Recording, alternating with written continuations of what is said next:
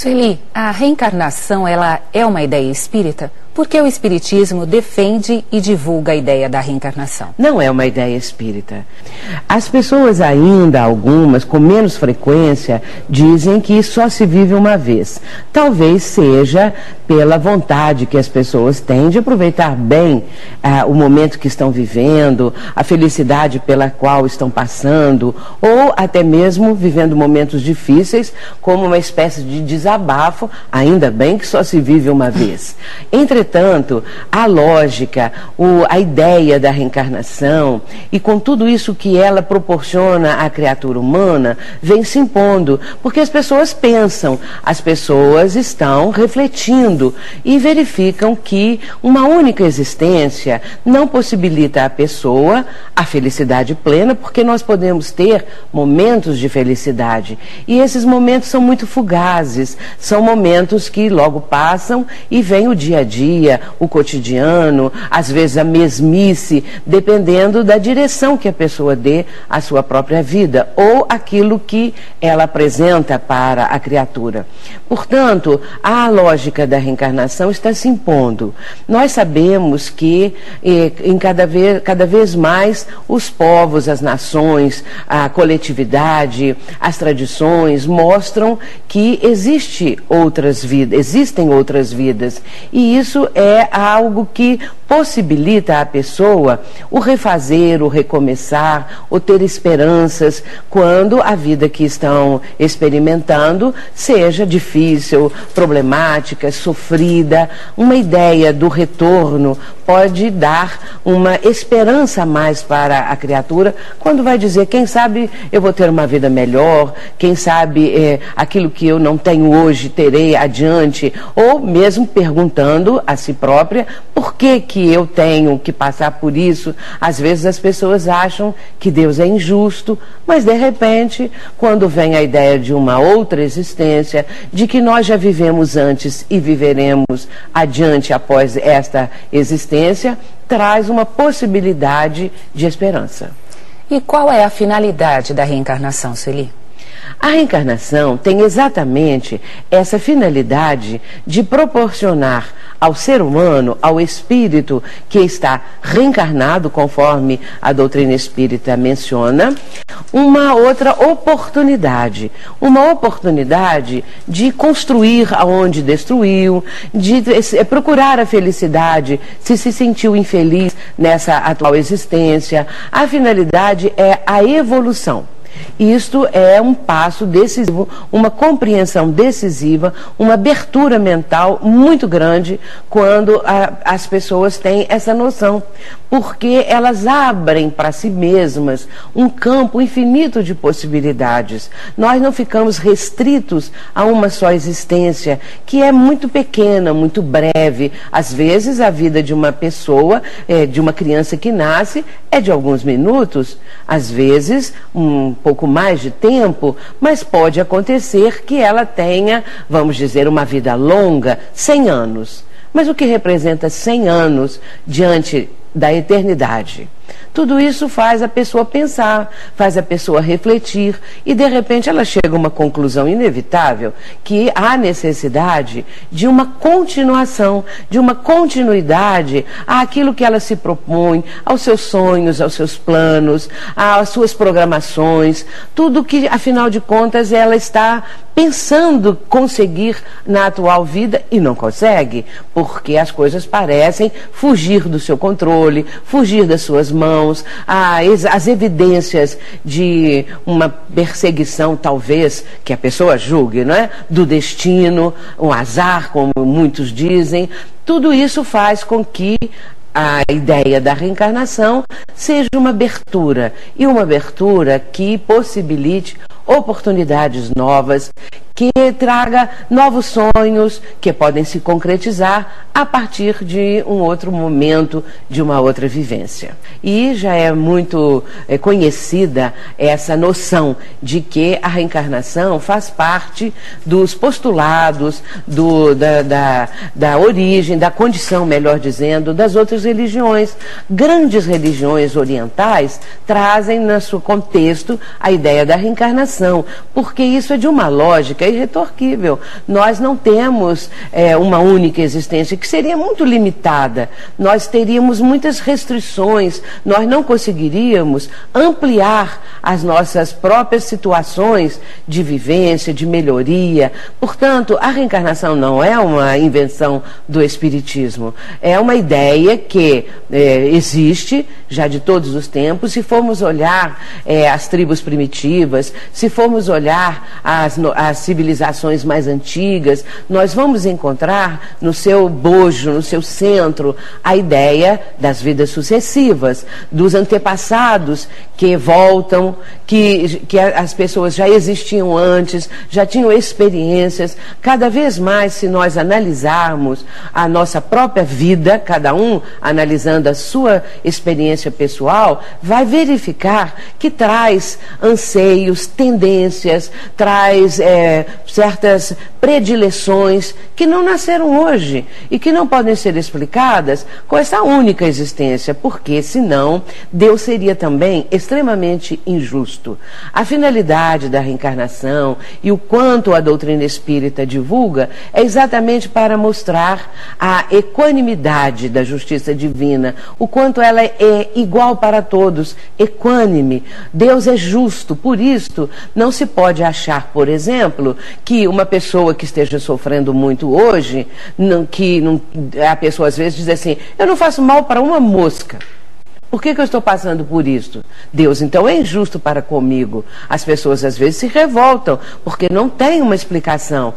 Porém, com essa noção, com esse conhecimento das vidas sucessivas, a criatura vai sentir que Deus é justo, que se está vivenciando algo de sofrimento, de desilusões, de desencontros, é, dores morais, dores físicas, que existe um porquê, que existe uma razão, que há uma origem para isso tudo e que essa origem está nas vidas anteriores e que possibilitará, se a criatura conseguir superar, vencer as limitações atuais, os sofrimentos atuais, possibilitará, repito, uma vida melhor no futuro, que é esta que virá com o espírito retornando ao campo físico para melhorar, para progredir, para ter mais felicidade.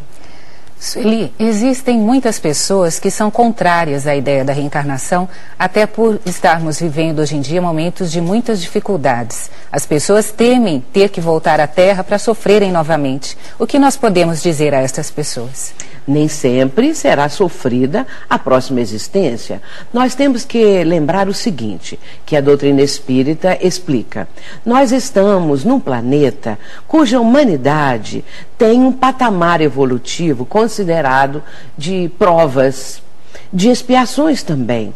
Porque o nosso, a nossa humanidade, se olharmos o conjunto dos seres humanos, nós vamos compreender que é, é, todos nós que estamos agora no planeta Terra, nós não temos uma condição evolutiva superior. Às vezes as pessoas dizem assim: ah, nosso planeta poderia ser melhor, não teríamos terremotos, vulcões em erupções, enchentes, essas questões todas que trazem uma, um sofrimento, uma dificuldade para a vivência humana.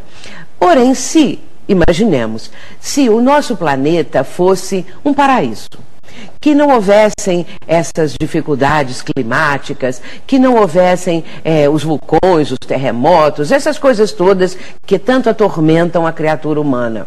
Se fosse um planeta assim florido, belíssimo, nada de coisa contrária, nada de vicissitude, problema a humanidade que habita esse planeta o destruiria em pouco tempo. Porque se nós não sabemos preservar as belezas que temos no nosso hoje em dia, não saberíamos também preservar um Éden, um paraíso, um planeta que fosse assim, tudo muito florido, muito belo. As pessoas destroem, ah, por exemplo, vamos citar as salas de aula se destroem os bancos escolares, se de destroem os orelhões, se há toda essa violência, se há tudo isso, até mesmo indo de encontro à nossa morada, porque se nós estamos sofrendo hoje muitas é, situações difíceis no clima, muitas situações difíceis é, que mostram um desastre ecológico eminente, porque nós mesmos, seres humanos, preparamos isso.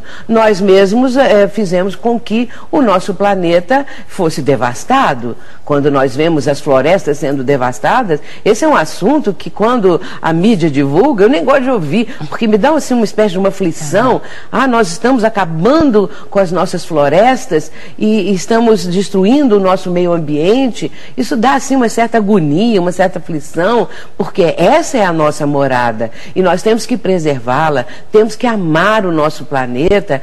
E se a humanidade continuando, tivesse um Éden, não é? um planeta assim com não, não sem esses problemas todos, daí a pouco nós iríamos modificar o clima, nós iríamos poluir os rios, as nascentes e assim por diante, e acabar com as nossas florestas. É isso. Sueli, existem provas concretas da reencarnação?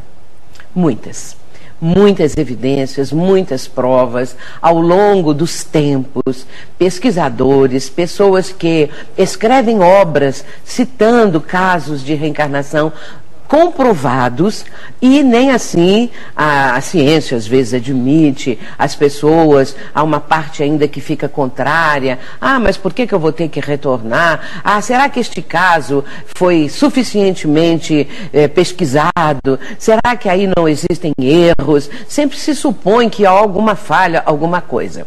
Atualmente nós temos uma obra que saiu agora, em 2009. O título do livro é A Volta e comprovações científicas de um caso de reencarnação. E a reencarnação de James Houston Jr. Isso aconteceu nos Estados Unidos e é uma comprovação tão espetacular. É algo assim, é, para mim, de todas essas comprovações, de todas essas obras, é a melhor foi escrita pelos pais do garotinho, que também tem o nome de James, nessa vivência atual, e que foi James Houston Jr. na outra existência. Os pais, Bruce e Andrea Leninger, estão relatando tudo o que aconteceu com o filho, que essas evidências começaram com a idade de dois anos. O menino, é, em determinada noite, para espanto dos pais, ele começou a gritar, teve um pesadelo terrível e gritava, gritava e se debatia na caminha dele. E a mãe veio correndo e assustou-se diante da cena. E a partir daí, a, a, os pesadelos se repetiram. Ela, claro, procurou o médico. O médico disse que os pesadelos iriam diminuir, só que isso não aconteceu. Até que um dia ela entendeu que, o que o menino falava. Ele dizia assim: o avião está pegando fogo, ele não consegue sair, o rapaz vai morrer. E ela levou muito susto com isso. E chamou o marido, e a partir daí eles começaram a entender várias coisas que o menino dizia, inclusive o dia que o pai perguntou: Mas quem é o rapaz? Ele disse: Eu mesmo. E ele começa a então ter relembranças, não é? Lembranças da sua existência anterior como piloto da Segunda Guerra Mundial. E ele foi abatido, o avião dele, pelos japoneses. Ele conta isso tudo, um menino de dois anos. Ele tinha um vocabulário ainda muito restrito, muito limitado, mas enquanto nos pesadelos e depois quando vinha a lembrança, ele conversava com um vocabulário maior, com uma condição melhor, e a partir daí tudo foi sendo comprovado. O pai perguntou é, qual era o tipo de avião que pilotava, perguntou é, de onde decolava o avião, era de um, de um navio que se chamava Natoma Bay. E a partir daí, o pai vai pesquisar isso tudo, vai constatar e vai então ter comprovações de é, coisas assim fantásticas. Então, ele, inclusive, ele vai dizer o nome dos colegas, ele vai dizer onde ficava o canhão é, no, no navio. Então, é por aí afora. Uhum. Então, existem muitas comprovações, muitas evidências. Sueli, estávamos falando a respeito da reencarnação e qual a ligação, como ela esclarece a questão das enfermidades. A reencarnação é que vai exatamente explicar o porquê das enfermidades. Afinal de contas, por que as pessoas ficam enfermas? Por que a doença? Por que essas limitações, também deficiências, é, restrições que o organismo físico sofre, mentais, físicas, psicológicas? Por que tudo isso? Como explicar? Por que uma pessoa nasce sadia e, de repente, é, no curso da vida, vai sofrer uma enfermidade, vai passar por uma prova muito grande, às vezes um desastre, um atropelamento, alguma coisa, e se torna uma pessoa limitada nos seus movimentos. E isso tudo é uma pergunta que as pessoas fazem e não encontram respostas. Por que não foi com o vizinho? Por que não foi com outra pessoa? Por que com a minha família? Por que comigo? E essas, essas perguntas ficam sem resposta. As pessoas ficam tentando encontrar um motivo, uma explicação que dê uma base ou que possa acalmar ou que mostre que Deus não é injusto, porque se outros estão sadios, se outros nascem e morrem sem nunca passar por uma enfermidade grave, por um desastre qualquer, o porquê da criatura está sofrendo dessa maneira? Deus é injusto, Deus privilegiou aqueles que estão numa vida mais alegre, numa vida com mais recursos, com fama, com beleza e outros não. Esta é a pergunta. Mas nós temos que entender, cada um de nós, que somos espíritos imortais. E essa questão da imortalidade, ela é também uma forma de mostrar para nós a necessidade das vidas sucessivas. Porque se somos imortais e só vivemos uma vida, para que ser imortal? O que, que nós vamos fazer com a nossa imortalidade? Vamos para o céu ou vamos para o inferno? Não tem outro jeito. E fazer o que no céu e no inferno? Não fomos felizes aqui na terra, mas estamos no céu e aí vai ter o quê? Ou então vamos para o inferno. E a vida infernal que levávamos na terra continua mais infernal ainda no próprio inferno. Portanto, são questionamentos que a, a, a, espiritualidade, o espiritismo veio evidenciar. Por isso que se diz que o espiritismo é a doutrina dos espíritos. São os próprios espíritos evoluídos, espíritos superiores, que vieram trazer essa explicação, corroborando, confirmando as grandes religiões é, orientais, as grandes religiões do passado, as que ainda existem hoje em dia, que estão atuantes e que trazem a ideia da reencarnação, que pregam a reencarnação. Portanto, esses espíritos superiores vieram exatamente confirmar tudo isso. E Claro que a enfermidade, a doença, que nós vemos que todo ser humano passa por alguma coisa, algum sofrimento, mostra que vivemos antes, tivemos uma vida anterior, muitas vidas. Nós somos espíritos imortais, conforme mencionei. E com isso, nossas experiências são as mais diversas. Quando nós analisamos nossas tendências, nossos pendores, aquilo que de repente uma criança traz, de, do seu passado, é uma criança que já pinta, desenha muito bem, enquanto que outros, e no meu caso, eu mal consigo desenhar uma árvorezinha, então é, outros fazem isso com tanto brilho, com tanta beleza, e assim a música, assim o canto, assim tudo, todas as artes, tudo que é conhecimento humano, as pessoas mostram isso. E, logicamente, a enfermidade vem porque há necessidade de que o espírito que está reencarnado nesse corpo deficiente ou com uma enfermidade, com uma doença grave, com algum problema que às vezes é, se prolonga por muitos anos, este espírito tem necessidade de drenar energias deletérias que ele acumulou no passado por alguma ação danosa que cometeu, por algum erro, por algum engano, por alguma coisa que faz com que ele venha hoje num corpo que em determinado momento vai apresentar essa restrição, essa deficiência, essa dificuldade, porque o espírito necessita isso. Ele vai então drenar essas energias negativas através de um corpo deficiente, de um corpo é, com um problema qualquer. Agora, aí temos que fazer uma ressalva importantíssima. Nem todas as pessoas que passam por enfermidades, nem todas as pessoas que sofrem uma limitação, que no Espiritismo chamamos de expiação, quando é uma coisa muito grave uhum. e que impede a pessoa de se comunicar, impede a pessoa de se locomover, nem todas as pessoas estão pagando Muitas pessoas estão nessa vivência para que o espírito que habita, habita aquele corpo dê um salto de qualidade. Sim. Ou é, é, é, mostre para os familiares, para as pessoas que convivem no seu redor, ao seu redor, é, a sua condição de de resignação, de lição de vida que a pessoa passa.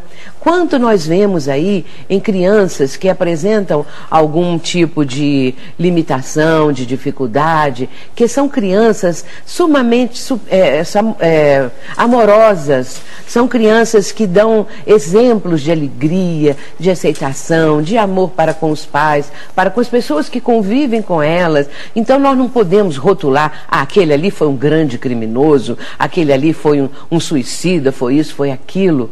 Claro que existem esses casos, sim, mas existem também esses outros que são chamados de sofrimento crédito. O espírito ali não está devendo nada, ele está trazendo uma lição de vida ou dando um salto de qualidade na sua escalada evolutiva. Mas Jesus fala isso. Há uma passagem, a do cego de nascença, na qual nós vemos ali o momento em que Jesus está se aproximando com os seus discípulos e todos veem o cego de nascença. Os discípulos perguntam a Jesus: Senhor, quem pecou, ele ou seus pais? E Jesus responde: Nem ele, nem os seus pais, mas ele veio assim para mostrar a glória divina. Portanto, existem esses casos que nós temos que considerar para não rotularmos as pessoas de grandes criminosos, que não ficaria nada bem uhum. e não estaria correto. Nós falamos a respeito da reencarnação com relação às enfermidades, falamos a respeito da genialidade e você citou agora os criminosos. O que vai acontecer com essas pessoas, Sueli, que enveredam pelo mundo do crime? Aquele que hoje está lesando o próximo, está prejudicando, está causando sofrimento, ele pode às vezes desencarnar, morrer sem pagar isso. Sem ter que é, ser alcançado pela justiça dos homens, mas a justiça divina cobra. Por isso é que Jesus diz: a cada um segundo as suas obras. Sim. E quando isso vai ser segundo as suas obras? Quando a pessoa que semeou a violência, a maldade, a crueldade, vai colher aquilo que plantou? Claro que é numa outra vida. Ela virá com dificuldades, com limitações. Aquilo que ela abusou, ela vai ter como falta. Aquilo que ela, aqueles a quem ela prejudicou, ela pode, porque aí existe também um ressarcimento através do amor. Não é só através da dor. A justiça divina vai levar em consideração as intenções, vai levar em consideração alguma coisa que a pessoa fez de bom, porque às vezes a pessoa não é totalmente má. Nós sabemos que pessoas, grandes criminosos, aqueles, por exemplo, que foram os carrascos dos campos de concentração, tinham uma vida normal entre a comunidade onde estavam onde residiam. E essas pessoas ali passavam como criaturas comuns. Nada denotava que traziam dentro de si esse instinto de maldade, de crueldade. E quando iam para o trabalho, ou seja, quando iam torturar as pessoas que estavam nos campos de concentração, eram carrascos cruéis.